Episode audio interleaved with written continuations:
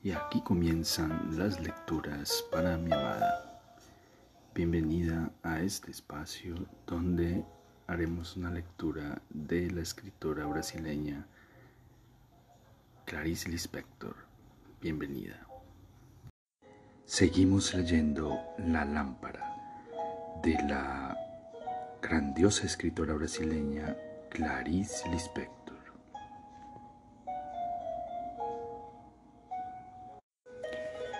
Abrió la puerta de su pequeño apartamento, penetró en el frío y asfixiante ambiente de la salita.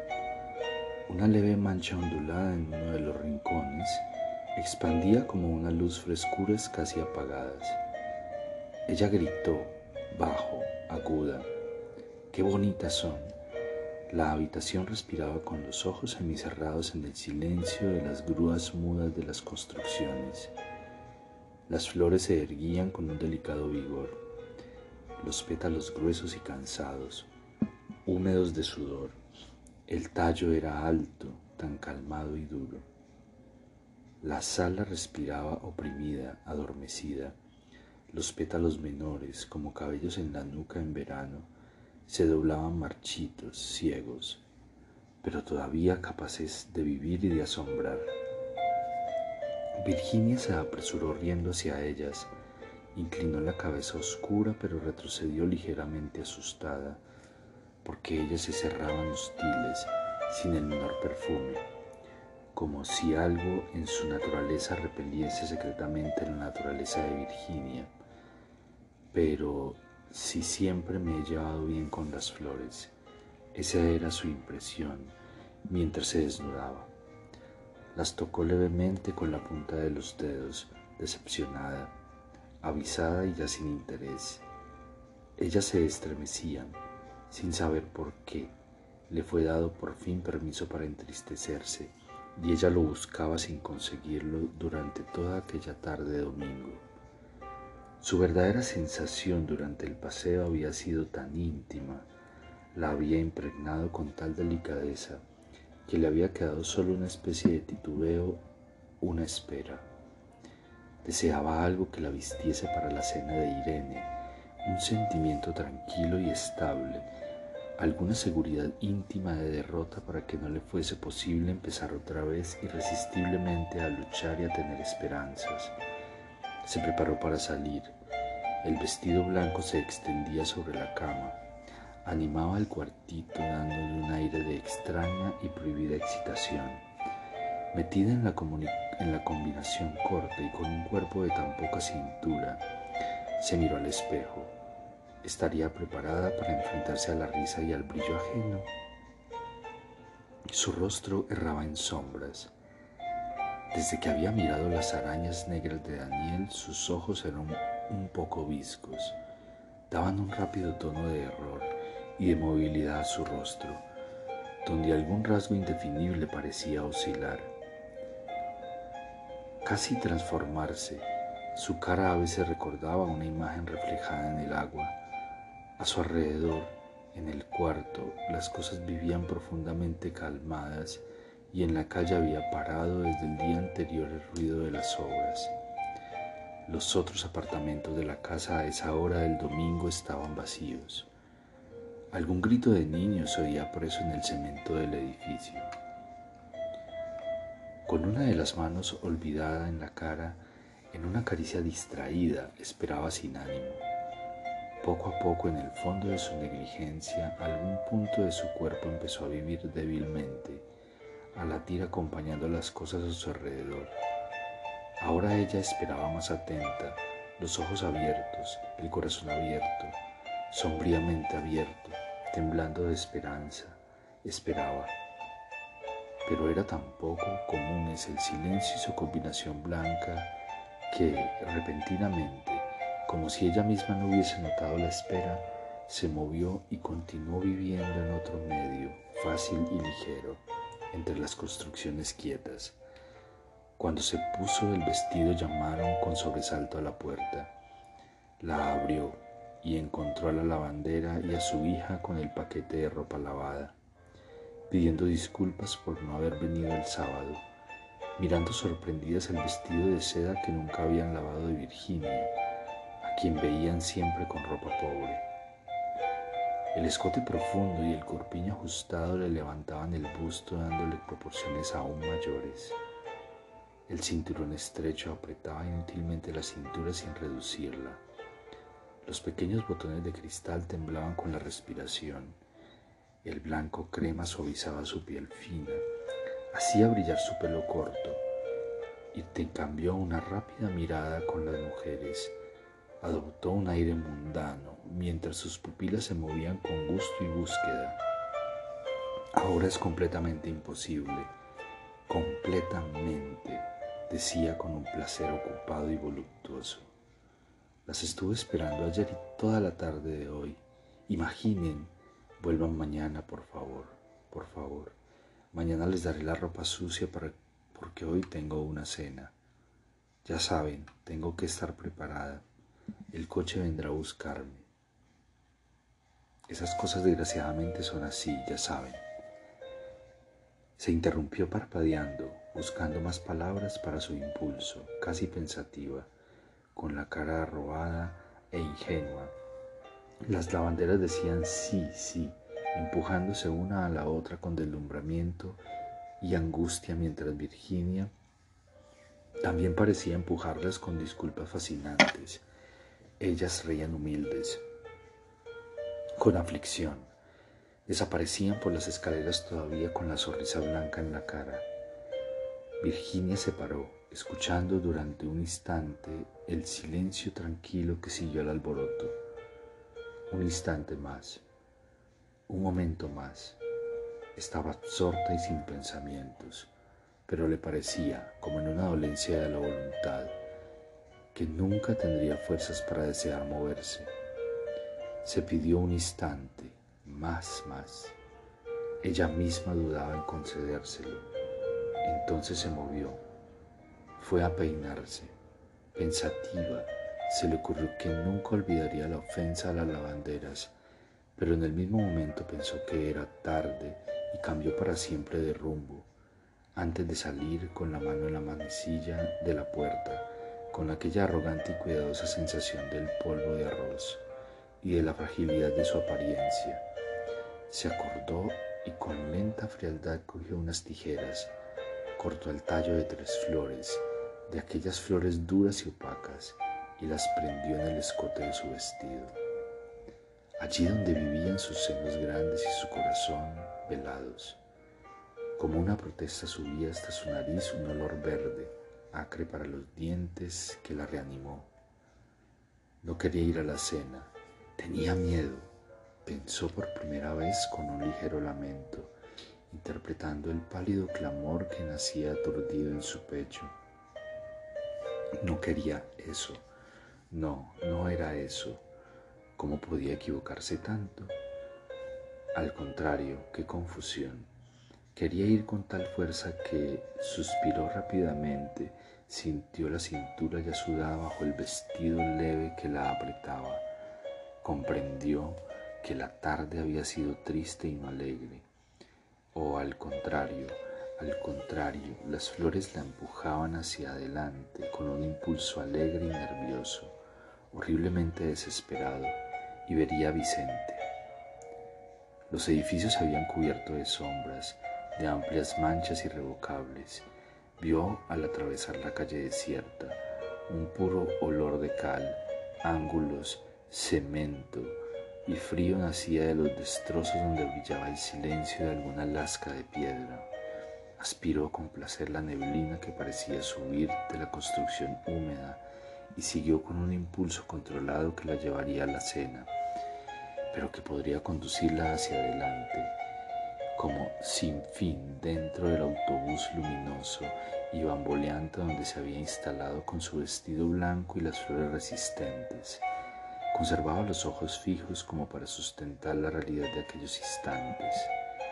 Con una mano apretaba el sombrero blanco de ala ancha contra su cabeza, el cuello rígido y prudente, y de repente, de lejos, saltando del autobús y andando sobre los adoquines de piedra pulida y sobre todo manteniendo la realidad por encima de lo que pudiese suceder. levantándose a sí misma como un ramo de flores sobre la multitud. Vio a Vicente con Adriano esperándola. Lo vio tan de repente que, con sorpresa y con un movimiento de vida y confusión, las flores se unían al olor muerto de las obras, a la vaga tarde perdida, triste o alegre, al impulso que la había empujado con esperanza hacia la cena, a las construcciones silenciosas, mezclándose con todo aquello a lo que ella decía, sí, sí, casi irritada, y ella estuvo profundamente de acuerdo con aquel momento. Sí, ella estaba de acuerdo de un vistazo con una sagacidad de fuegos artificiales, comprendía la luz amarilla y densa que venía de las farolas temblando en finos rayos dentro de la penumbra ruidosa de la noche. Sentía detrás de las tiernas luces atravesándolas los sonidos dulces y levemente agudos de las ruedas de los carros y de las conversaciones apresuradas. Un casi grito elevándose y dando un rápido silencio al murmullo. Las losas de la acera brillando como si acabase de llover y sobre todo de lejos, como traída por un amplio viento libre la percepción emocionante, casi dolorosa y muda de que la ciudad se prolongaba más allá de la calle, se unía al resto, era grande, vivía rápidamente, superficialmente, sin esfuerzo transformaba su andar en algo que significaba alcanzar. Las alas del sombrero temblaban, sus senos temblaban, el cuerpo grande avanzaba. Sus ojos serios sonrieron, flotaban delante como si ella supiese que al toque de su cuerpo el aire cedía. Se aproximaba profundamente a los dos hombres e inventaba un cuerpo confuso y cínico, como solo una mujer podría imaginar. Inmoral, nadie podría acusarla. Y ella avanzaba, ofrecía su cuerpo a la calle, conocía sus labios, los humedecía seduciendo, los imaginaba rojos como sangre vertida, porque el instante pedía sangre vertida sobre su luminosidad de materia recién nacida. ¿Cómo me atrevo a vivir? Sin embargo, esa era la impresión persistente, y a pesar de que sus labios solo estaban rosados, ¿quién, quién realmente se daría cuenta? Ella les daba un pensamiento fuerte, como la gloria de un santo, y ese pensamiento era de sangre vertida y por Dios y por el diablo, el amigo de Vicente parecía comprender. Sí, ella y Adrián se comunicaban. Él pequeño, tranquilo, límpido y desconocido miraba y percibía y apenas sabía, o apenas sabía que percibía. No sabía ella que pensaba. Vicente la contemplaba ligeramente sorprendido entre los saludos desviaba la atención, pero volvía con ojos casi severos, porque ¿qué expresión podría usar para aquel minuto si el minuto era inventado? Y él apenas sabía lo que sentía. Él moriría ignorando incluso lo que había sucedido, pero quizás sin olvidarlo. No, nada había de pintoresco en el momento. Había algo tranquilo y viejo alrededor del instante. Vicente había comprendido por qué se dirigía a ella y no se le dirigía con aire que solo adoptaba en presencia de las mujeres, aún no poseídas, a las que nunca había podido decir, cierra la puerta antes de salir. Pero nada había sucedido después de todo, solo aquella rápida confusión de sonrisas y saludos, aquel malestar satisfecho nacido de la conciencia de que todo estaba pasando delicadamente, como debía suceder aquella llegada de Virginia con la cabeza erguida y los ojos copiosos. Solo eso, una persona que siente que el vestido y el lápiz de labios están bien, sobre todo existen, una inexplicable actitud de orgullo de la propia feminidad como mujer. Hoy estás evanescente, le dijo Adriano sonriendo con un aire frío y seco, como si estuviese obligado a decirlo. Vicente sonreía, las luces sonreían. Las calles iluminadas sonreían. Virginia sonreía. Has estado enferma, ¿verdad, Virginia? Ya sabéis cómo es eso, respondió ella. una molestia aquí, otra allá, y así vamos viviendo, concluyó con una sonrisa demasiado grande. Encogió los labios, ellos la miraban en silencio, aunque en el momento del encuentro no hubiese existido. Eso, lo que Adriano acababa de decir, había hecho que algo se entreabriera dentro de ella y se uniera al cuidado con que se había vestido, y eso viviría el resto de la noche, incluso después de que las flores se marchitasen. Era lo que necesitaba para atravesar la noche de la cena. Ella no sabía lo que pensaba mientras tomaba con los dos hombres una copa caliente y un frío de alcohol, repitiendo antes de subir y diciéndose, sí, sí, Después de dar la mano a todos los invitados y de sonreír, fue obligada por la mirada de los presentes a no rechazar una visita a la toilette de Irene para arreglar misteriosamente esas cosas femeninas. Ellos lo permitían y no la miraban mientras tanto para que ella se sintiese a gusto. Tímidamente ella aceptaba, casi gorda, aunque Irene estaba demasiado ocupada para acompañarla.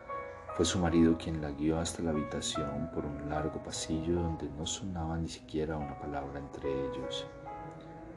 Siéntase como en su casa, murmuraba perturbado el hombre, dudando entre seguir o decir algunas palabras más, quizás una broma sobre cualquier cosa. En un rincón del cuarto una bombilla brillaba blanca y hacía flamear por las paredes y por el techo círculos de suave luz y sombra. Suaves velos incoloros. Sobre la cabecera de la cama colgaba un Cristo de heridas secas, cansado. Se sacó el sombrero. La cabeza pareció desnuda y pobre, los cabellos sin vida. Sí, decía ella con turbio ardor. Se miró en el espejo del tocador. ¿Dónde, dónde estaba su tibio poder del instante del encuentro? Se peinaba ella pero había existido, sí, se obstinó casi desesperada, sí, casi desmayado, luciendo en el fondo de un rostro que seguía serio y ofendido como el de una niña. De nuevo la asaltó la idea antigua, tan vaga y arremolinada, y que no era exactamente la que deberían hacer sino otra, pequeña y demasiado difícil para pensar en ella. Me contengo para no ser amada por todos, no era eso, no era eso, pero la sensación posterior valía como si ella hubiese dicho lo que ni siquiera sabía pensar ni sentir. Pero con los ojos entreabiertos y un deseo constante, ella conseguiría verse como velos amontonados bajo las luces antes de sonar un vals, a pesar de haber crecido tanto. Ahí estaban los movimientos reflejados y el, el miedo de que volviera la tarde limpia triste o alegre, y de que volviera cierta forma de mirar en la que ella a veces caía sin saber cómo adoptar una actitud falsa ante las personas desconocidas, sin poder escabullirse como las flores durmientes, pero exhalando perfume inútilmente, mirando y oyéndolo todo, mezclándose y vagando perpleja. Adquirió un poco de valor enderezando el cuerpo y dándole falsamente un movimiento más rápido que sonó demasiado vivo en el cuarto vacío. Se dirigió al salón. Atravesaba aquel comedor quietamente iluminado por un solo color pálido, blanquecino y dorado, que existía sólido bajo el dulce polvo frío. Perdió el brío. Siempre se había sentido prisionera del lujo, de aquellas superficies brillantes, oscilantes y hostiles se paró atenta. El silencio se contenía en la mesa puesta, venida de un mundo no tan limpio como este.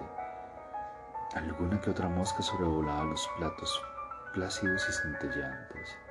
Una sonrisa detenida se posaba en toda la sala, como si de tan lejos hubiese perdido el sentido y fuese solo su propia reminiscencia.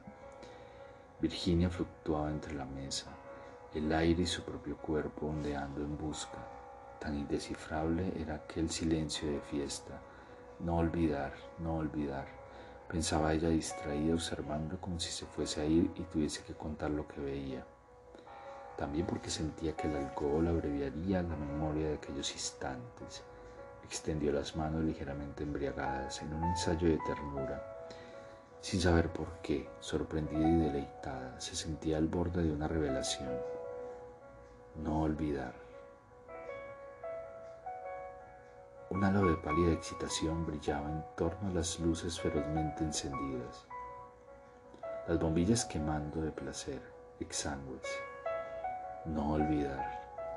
En un parpadeo glacial y suave un vaso existió por un momento y para siempre se apagó en el silencio atento de la cristalera. Intentó de nuevo un gesto cualquiera. Llegó a extender levemente los dedos. No consiguió nada.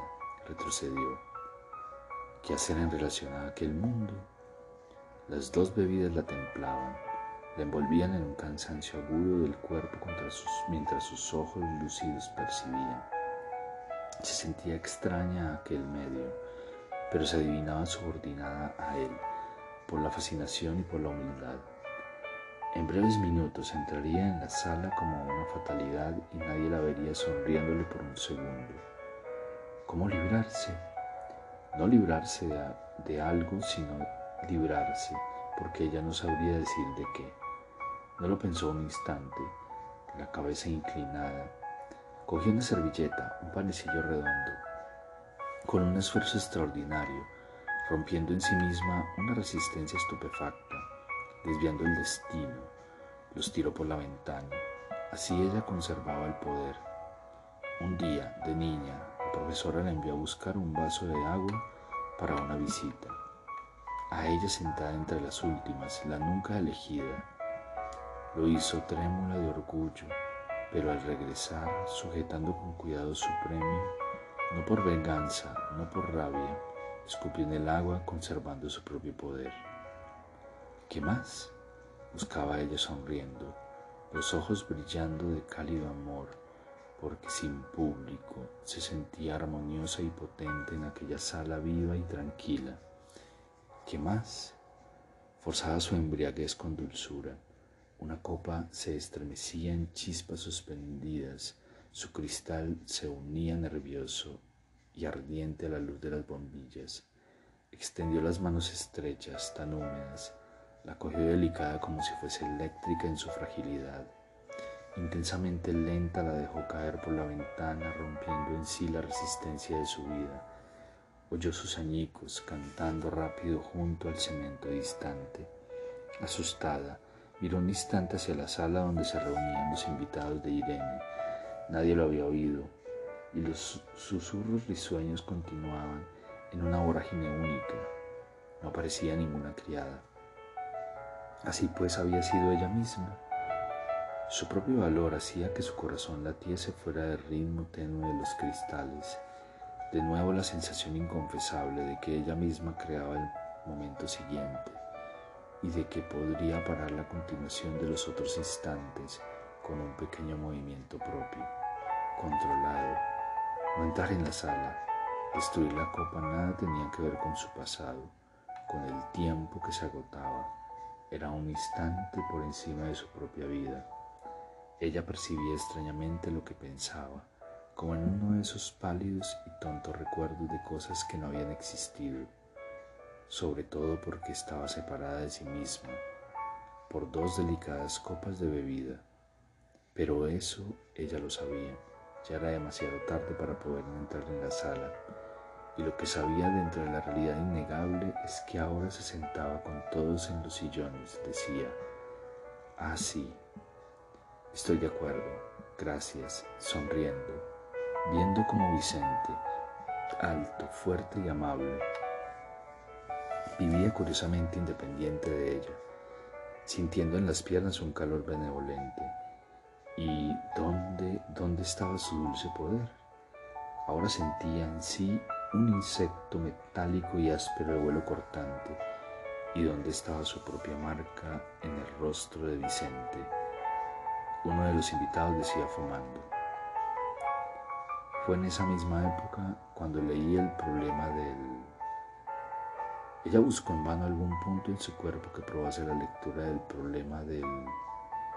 Y en ella misma, ¿Quién diría que aquella insignificante criatura se había sentido hacia poco como alguien que se contiene para no ser amada por todos? ¿Y quién diría que el vestido blanco, la cena, las flores eran un punto elevado en sus días? Prestaba atención a las conversaciones, intentando ahora mostrarse inteligente y distinguida.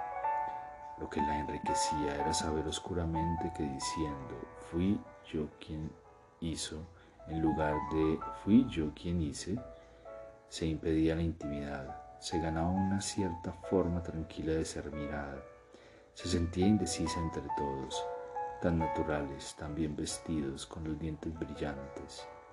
En algunos momentos se recordaba a sí misma vestida de blanco y con una cierta rigidez se enderezaba. Esa era la sensación más íntima de la fiesta. Se acordaba también de la granja, de su madre, despeinada, andando por la casa sin gusto ni fuerza.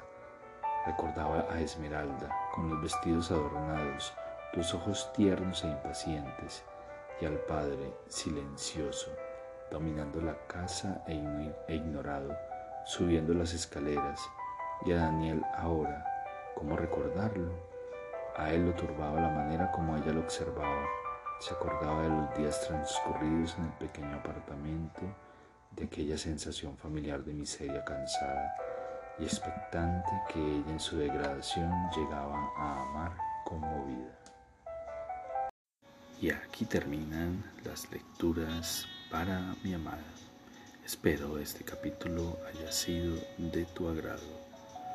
Te amo, te amo con todo mi ser, todo mi corazón.